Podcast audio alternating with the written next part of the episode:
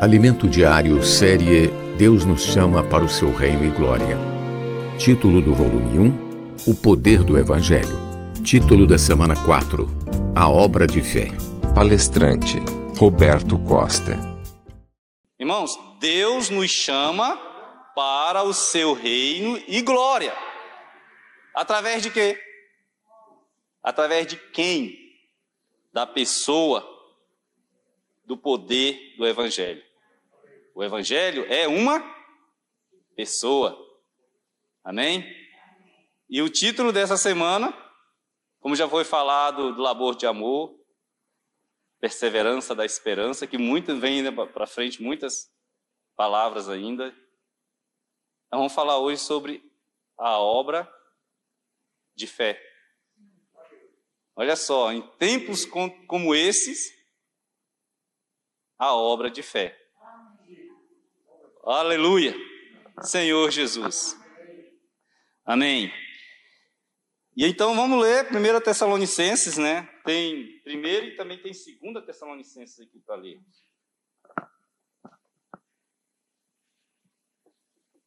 De acordo com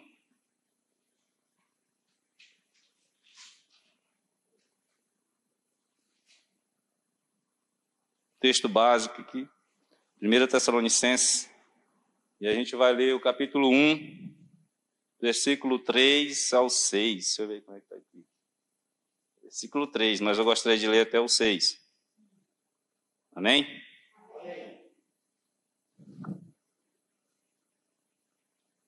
Primeira Tessalonicenses, capítulo 1, versículo 3.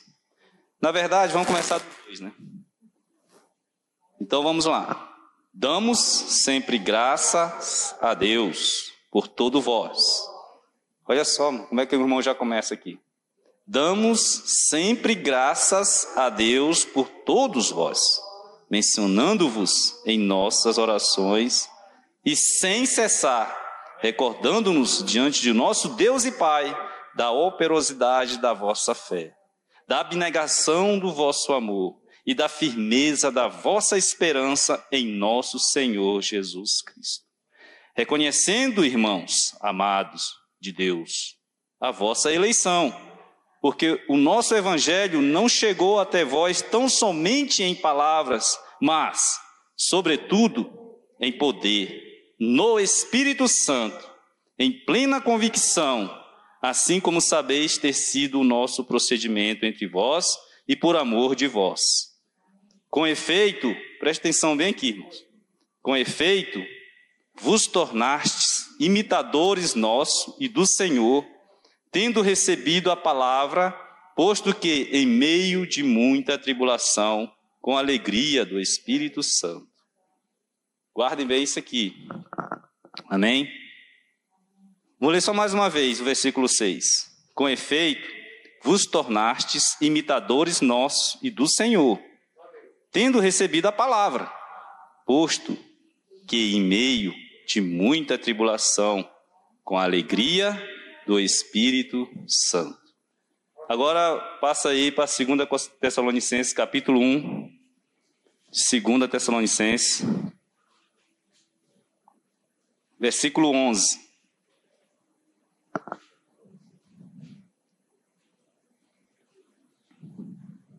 Amém? Por isso, 2 Tessalonicenses 1,11: Por isso, também não cessamos de orar por vós, para que o nosso Deus vos torne digno da sua vocação e cumpra com poder todo propósito de bondade e obra de fé. Amém? Aleluia. Graças a Deus. O título é Obra de Fé. Mas vamos recordar aqui como um privilégio de algumas coisas. Por exemplo, nós já cremos que o Senhor Jesus Cristo é o primogênito de toda a criação. É isso? E também ele é o que? A conexão entre a criatura e o Criador. Mas sabemos também que essa conexão ela foi desfeita lá no jardim do Éden, devido a desobediência de Adão e Eva. Amados irmãos, essa desconexão do homem com Deus trouxe graves consequências para a humanidade. Né? Uma delas é essa que estamos vivendo agora. Assim, com mais veemência, né? Que já vemos vivendo desde o princípio. Então, essa gravidade é tão grande que o homem quase perdeu a sua pureza devidas a Cristo, devido a servir a Deus. Ele quase perdeu, devido que a mistura que aconteceu, a contaminação que aconteceu lá em Gênesis 6 do homem, né, foi a total corrupção do gênero humano, do homem com os anjos. Os irmãos lembram, depois os irmãos leem lá em Gênesis 6. Então o homem passou a ser independente de Deus. E aí, como já foi dito aqui, pelo testemunhar do Espírito, através de Nimrod, o homem passou a criar o seu próprio governo humano. E esse governo humano se opôs a tudo que se diz Deus, verdadeiramente. Se tornou totalmente independente de Deus. Amém? Mas a Bíblia nos mostra, irmãos, que Deus tem um plano. Aleluia. A Bíblia nos mostra que na eternidade passada, Deus fez um plano eterno. Com seu propósito eterno, segundo a sua vontade que propusera em seu mistério. E quem é o mistério de Deus? Cristo. Para que, irmãos? Para que todas as coisas, tanto as do céu como as da terra, na dispensação da plenitude dos tempos, que é a economia de Deus, voltasse, convergisse para a pessoa desse mistério de Deus que é Cristo Jesus. Amém? E para levar a cabo essa sua economia, Deus criou o tempo. É isso que nós conhecemos como tempo cronológico. O Senhor desde, estendeu, desde o princípio, estendeu os céus, fundou a terra, não é isso? Ele formou o ser humano, todo esse processo, e a intenção de Deus nunca mudou em resgatar o seu desejo eterno. Nunca mudou. Tudo que Deus fez, irmãos, através das eras, foi com o objetivo de cumprir com o seu propósito. Tudo. Agora nós sabemos que Satanás, o adversário de Deus, o inimigo de Deus, vem também durante todas essas eras tentando frustrar, como já foi dito aqui, mas não somente frustrar, mas impedir que Deus cumpra com seu propósito eterno. Não é verdade? Aleluia. Aleluia, irmãos, porque existe um caminho para o homem se reconectar com Deus. Aleluia.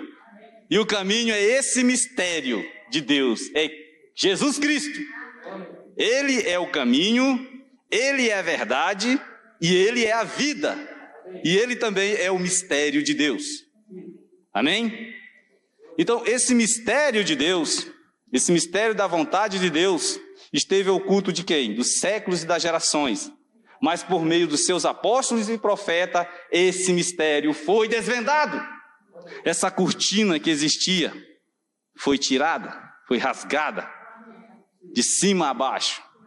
E nós pela misericórdia de Deus, em Cristo Jesus, podemos ver, né, o desvendar desse mistério sendo desenvolvido em nós. E aí os irmãos lembram lá de Colossenses 1, né, 26 e 27, que diz: O mistério que estiver oculto dos séculos das gerações, todavia se manifestou aos seus santos, aos quais Deus quis dar a revelar a glória, né? A revelar a riqueza da glória desse mistério entre os gentios, entre a igreja.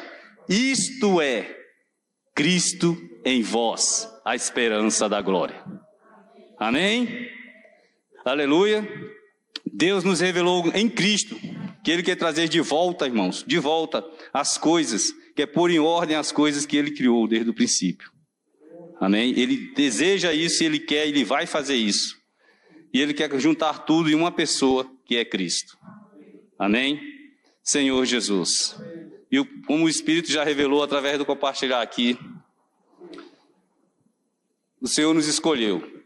E esses são versículos fundamentais para a vida nossa, para a nossa vida cristã, principalmente nesses dias tão difíceis. Quando estivermos assim, isolados, né, como estamos. Certamente. Lembrarmos, irmãos, lá de Efésios 1, versículo 3 ao 14. Que aí eu vou ler rápido para os irmãos aqui. Os irmãos acompanhem. E olha só, irmãos. Vamos ler até o versículo 14 que diz assim: Bendito o Deus e Pai do nosso Senhor Jesus Cristo, que nos tem abençoado com toda sorte de bênção espiritual nas regiões celestiais em Cristo. Assim como nos escolheu nele antes da fundação do mundo, para sermos santos e irrepreensíveis perante Ele. E em amor nos predestinou para a adoção de filhos, por meio de Jesus Cristo, segundo o seu beneplácito, né? Seu beneplácito, segundo a sua vontade. Olha só, agora presta atenção. Para louvor da glória da sua graça, que ele nos concedeu gratuitamente no amado, no qual temos o que? A redenção pelo seu sangue, a remissão dos pecados segundo a riqueza da sua graça, que Deus derramou abundantemente sobre nós, com toda sabedoria e prudência, desvendando-nos o mistério, olha só, irmãos, desvendando-nos o quê? O mistério da sua vontade, segundo o seu beneplácito que propusera em Cristo. De fazer o quê? De fazer convergir nele, na dispensação da plenitude dos tempos, todas as coisas, tanto as do céu como as da terra. Nele digo, preste atenção, nele digo, no qual também fomos feitos herança, predestinados, segundo o propósito daquele que faz todas as coisas, segundo o conselho da sua vontade. Irmãos, preste atenção, a fim de sermos, tudo isso, irmãos, a fim de sermos para louvor da sua glória. Agora, a fim de sermos, está dizendo, a fim de sermos, eu e você. Aí ele continua dizendo, nós, que de antemão esperamos em Cristo, em quem também vós, depois que ouviste a palavra da verdade, o evangelho da vossa salvação, tendo nele também crido, foste selado com o Santo Espírito da promessa, o qual é o penhor da nossa herança, até o resgate da sua propriedade em louvor da sua glória. Hum? O que, que nós temos a ver com essa pandemia? Senhor Jesus. A palavra convergir, como já foi lido, já foi os irmãos desfrutaram do alimento diário, ela vem do grego e quer dizer anaké falar mai. Isso é bonito, né? Anaké falar mai. falar grego mas ela significa colocar todas as coisas juntas em uma pessoa ou em um princípio unificador. Esse é o significado da palavra convergir, trazer todas as coisas. E quem é a pessoa que unifica todas as coisas? Cristo. Cristo. O Senhor Jesus é a conexão, irmãos. Ele é o cabeça sobre todas as coisas, tanto as do céu como as da terra. Essa é a vontade de Deus. Irmãos, lembre-se, essa é a vontade de Deus. Cristo é o único que pode conectar a criação a Deus por meio de si e somente por meio de si. Amém? Cristo é o próprio Deus, Criador que se encarnou, viveu como homem, homem perfeito, que morreu na cruz por todos nós. E Deus o ressuscitou e o colocou assentado à sua destra à sua direita, acima de todo principado, domínio e poder, e acima de todo nome que se possa referir, não só no presente século, mas também no vindouro. E pôs todas as coisas debaixo dos seus pés. Irmãos, e para ser o cabeça sobre todas as coisas, ele deu a quem? Ele deu à igreja. O que é a igreja? É o seu corpo, a plenitude daquele que tudo enche em todas as coisas. Você está aqui hoje, reunido como igreja aqui. Aqueles que não estão, receberam um convite, com certeza receberam um convite, como nós recebemos estar aqui. A opção é nossa. Amém? Jesus é o nosso Senhor, irmãos. Deus o fez do Senhor Jesus Senhor e Cristo. E a partir desse momento, o homem Jesus se tornou o filho primogênito de Deus. Isso sim, ele se tornou o filho primogênito de Deus. Porque antes ele não era filho, ele era mais do que o filho, era o unigênito, o único. Amém? Senhor Jesus. Irmãos, o homem, todos nós fomos criados para quê? Para receber a vida e a natureza divina. A natureza de Deus. Todos nós fomos criados para isso. Como é que nós percebemos isso? Na maneira como Deus criou todas as coisas. Não é? O homem foi criado de maneira diferente das demais coisas, dos demais itens da sua criação. O homem foi criado de uma matéria que já existia. As demais coisas foram criadas pelo sopro da sua palavra. Mas o homem, para o homem, que o Senhor fez? Ele soprou dele mesmo para uma matéria que já existia e lhe deu o fôlego de vida. Como diz lá em Gênesis capítulo 2, versículo 7. E o homem então passou a ser o quê? Alma vivente. E através desse espírito que foi soprado, esse espírito humano, nós podemos conectar com o Espírito de Deus. O Espírito Santo. Irmãos, o Senhor quer muito mais além do que isso para nós. Ele quer nos conectar muito mais além da conexão da criação. Ele quer nos conectar em algo muito mais superior, que é com a esfera do Espírito. Porque assim ele fala diretamente conosco. Amém? Então, para isso, Cristo, ele é o cabeça, e ele precisa ser o cabeça de tudo e de todos. Ele é o cabeça do homem, e o homem precisa ser o cabeça da mulher. Sabe, irmãos? Essa é a ordem de Deus. Essa foi a organização universal que Deus deixou. O homem, cabeça da mulher. Não Eva, cabeça de Adão, como aconteceu lá em Gênesis capítulo 3. E isso trouxe o quê? Para nós?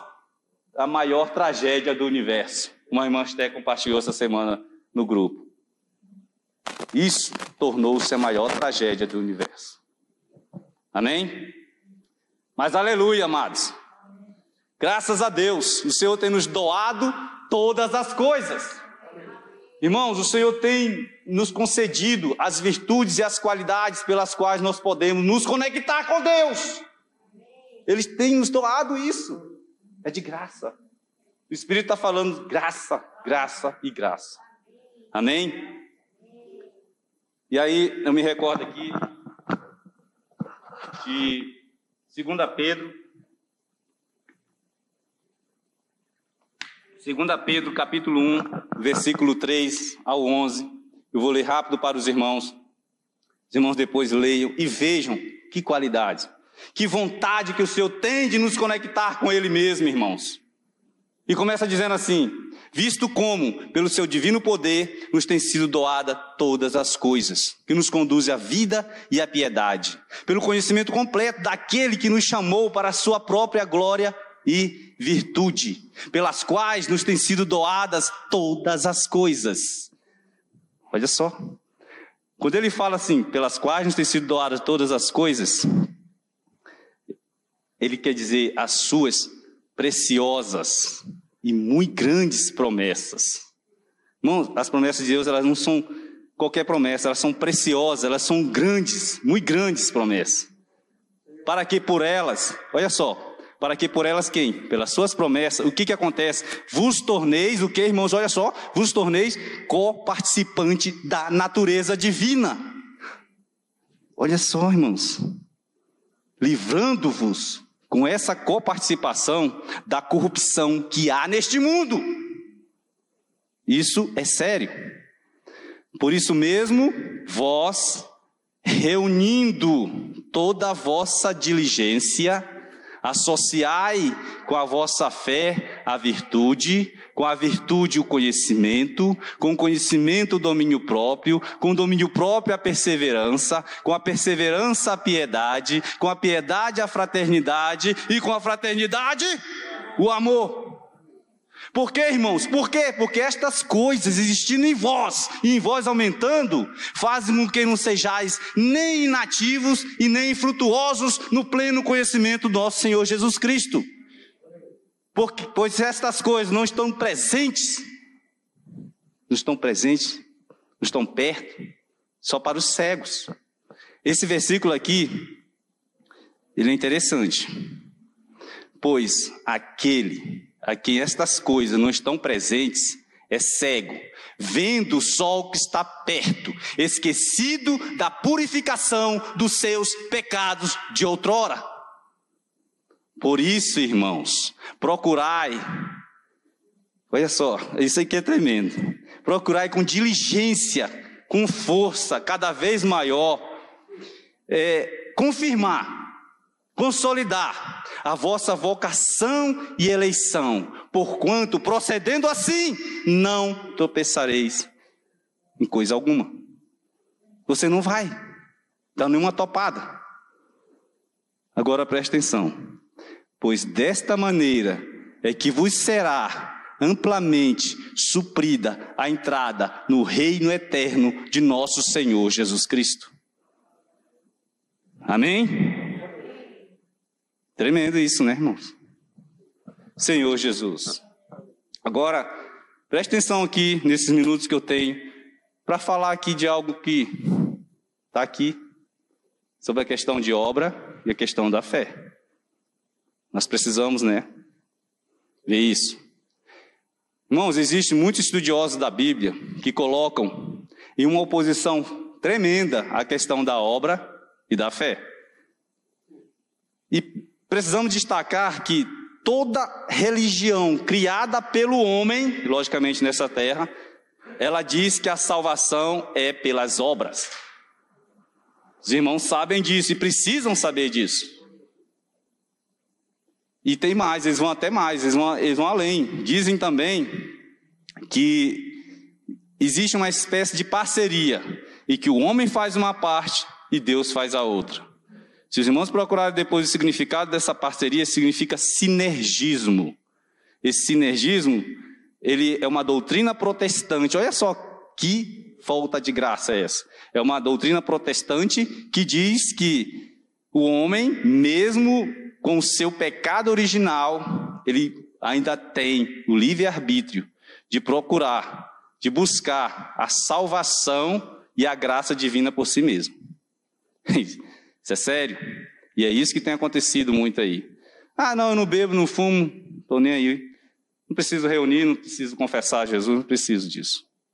Isso surgiu no nosso meio. Amém? É bom que a gente saiba dessas coisas, sabe, irmãos? Porque isso está aí, ó, surgindo. Somente nesses dias em que as pessoas estão isoladas, divididas, separadas. Não juntas, né, irmã Unidas, se aquecendo. Mas, amém. O que, que a palavra nos ensina?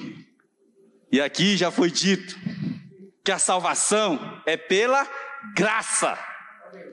Ó oh, Senhor Jesus, e o apóstolo Paulo falou isso tremendamente para os Tessalonicenses, que foi de uma forma mais veemente o primeiro contato que ele teve com relação à questão da igreja. Ele, Silas e Timóteo pregaram isso de maneira tremenda, porque os Tessalonicenses, irmãos, eles receberam essa palavra, eles se converteram de verdade.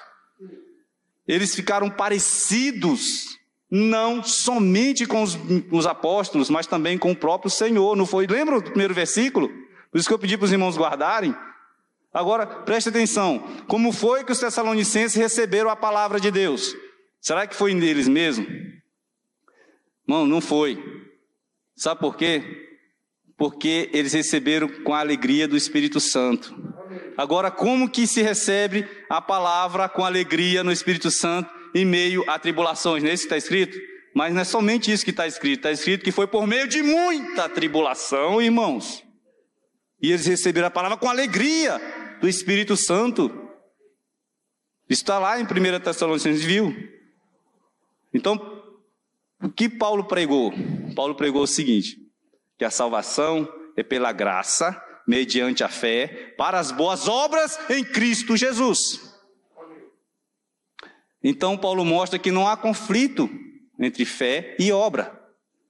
E aí eu vou retornar aqui com os irmãos de novo, 2 Tessalonicenses que nós lemos, capítulo 1, versículo 11, que diz: Por isso também não que não cessamos de orar por vós, né? Para que o nosso Deus vos torne digno da sua vocação e cumpra com poder todo o propósito de bondade e obra de fé Agora preste atenção, para quê, irmãos? Para quê? Não é para os Tessalonicenses se vangloriarem, era somente para isso. Versículo 12 diz o seguinte: a fim de que o nome do nosso Senhor Jesus Cristo seja glorificado em vós e vós nele, segundo a graça do nosso Deus e do Senhor Jesus Cristo. Amém? Paulo ensinou a salvação pela fé, independente, totalmente independente das obras. Agora nós sabemos do nosso querido irmão Tiago, que escreveu sua epístola logo após o livro de Hebreus, que diz, ele nos ensinou que a fé sem obra é morta. E aí os irmãos perguntam, é, será que há alguma contradição nisso tudo aí? Não, irmão. Claro que não. Absolutamente não. Paulo olhou para a causa da salvação e disse: a salvação é pela fé. Olhou para Cristo. Tiago, ele olhou para a consequência de se andar com Cristo, para a consequência da salvação e disse: a fé precisa resultar nas obras. Preste atenção. De tal maneira, irmão, que a fé é a causa, as obras são a consequência da fé. Amém? Por isso não devemos nos abater pelas aflições do tempo presente, porque existe uma glória muito maior em nós a ser revelada. Como o próprio Paulo diz lá em Romano 8,18. Amém? Senhor Jesus. Agora, irmãos, creio nisso, a salvação é somente pela fé mediante a graça, essa graça que nos resultou na fé, para as boas obras em Cristo Jesus. Eu e você, nós não podemos contribuir com Deus em nada com relação às obras. Porque se eu estiver contribuindo com Deus, eu vou estar afirmando que a, o sacrifício que ele fez na cruz foi em vão. Preste atenção nisso. Isso é muito importante. Se eu achar que o que estiver fazendo, estou contribuindo com Deus, ô irmãos, eu vou estar dizendo que o sacrifício de Deus na cruz não foi cabal, não foi perfeito, não foi completo. E a Bíblia nos diz o quê? Ela nos diz que a morte de Cristo na cruz foi plenamente suficiente para quê? Para mim e para a sua redenção.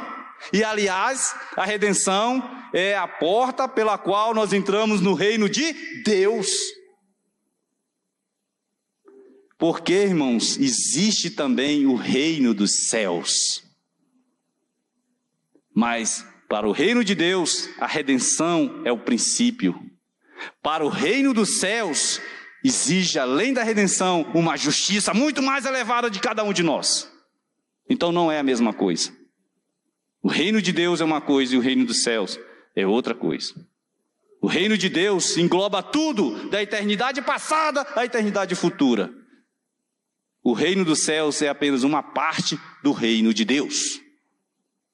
Eu não vou entrar nesse detalhe aqui agora. Amém? Senhor Jesus. Mas, então, onde entra a questão das obras no projeto divino da salvação? Hã? Aí eu vou dizer para os irmãos: eu não sei.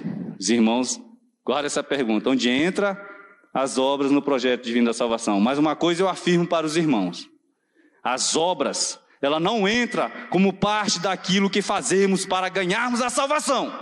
Ela não entra. Isso eu afirmo, que é a palavra que nos diz. Por quê, irmãos?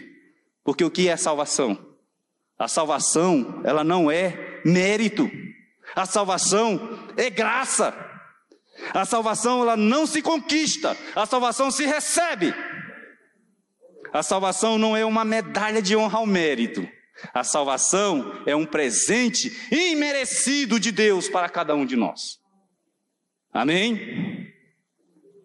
Agora, para nossa alegria, agora, depois que se recebe a salvação de graça mediante a fé, nós provamos que recebemos essa salvação de graça mediante, mediante a fé, fazendo o quê? Realizando as obras segundo a vontade de Deus. Olha só. Viu aí como é que funciona?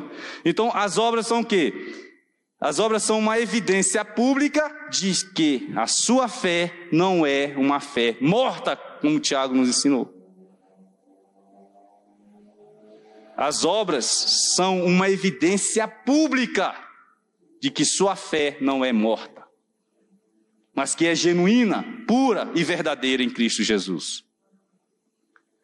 Irmãos, as obras que realizamos é um projeto da vontade de Deus em nós, porque fomos salvos por Ele em Cristo. Não é um projeto para que eu e você sejamos salvos, quebrando toda essa heresia que existe aí fora.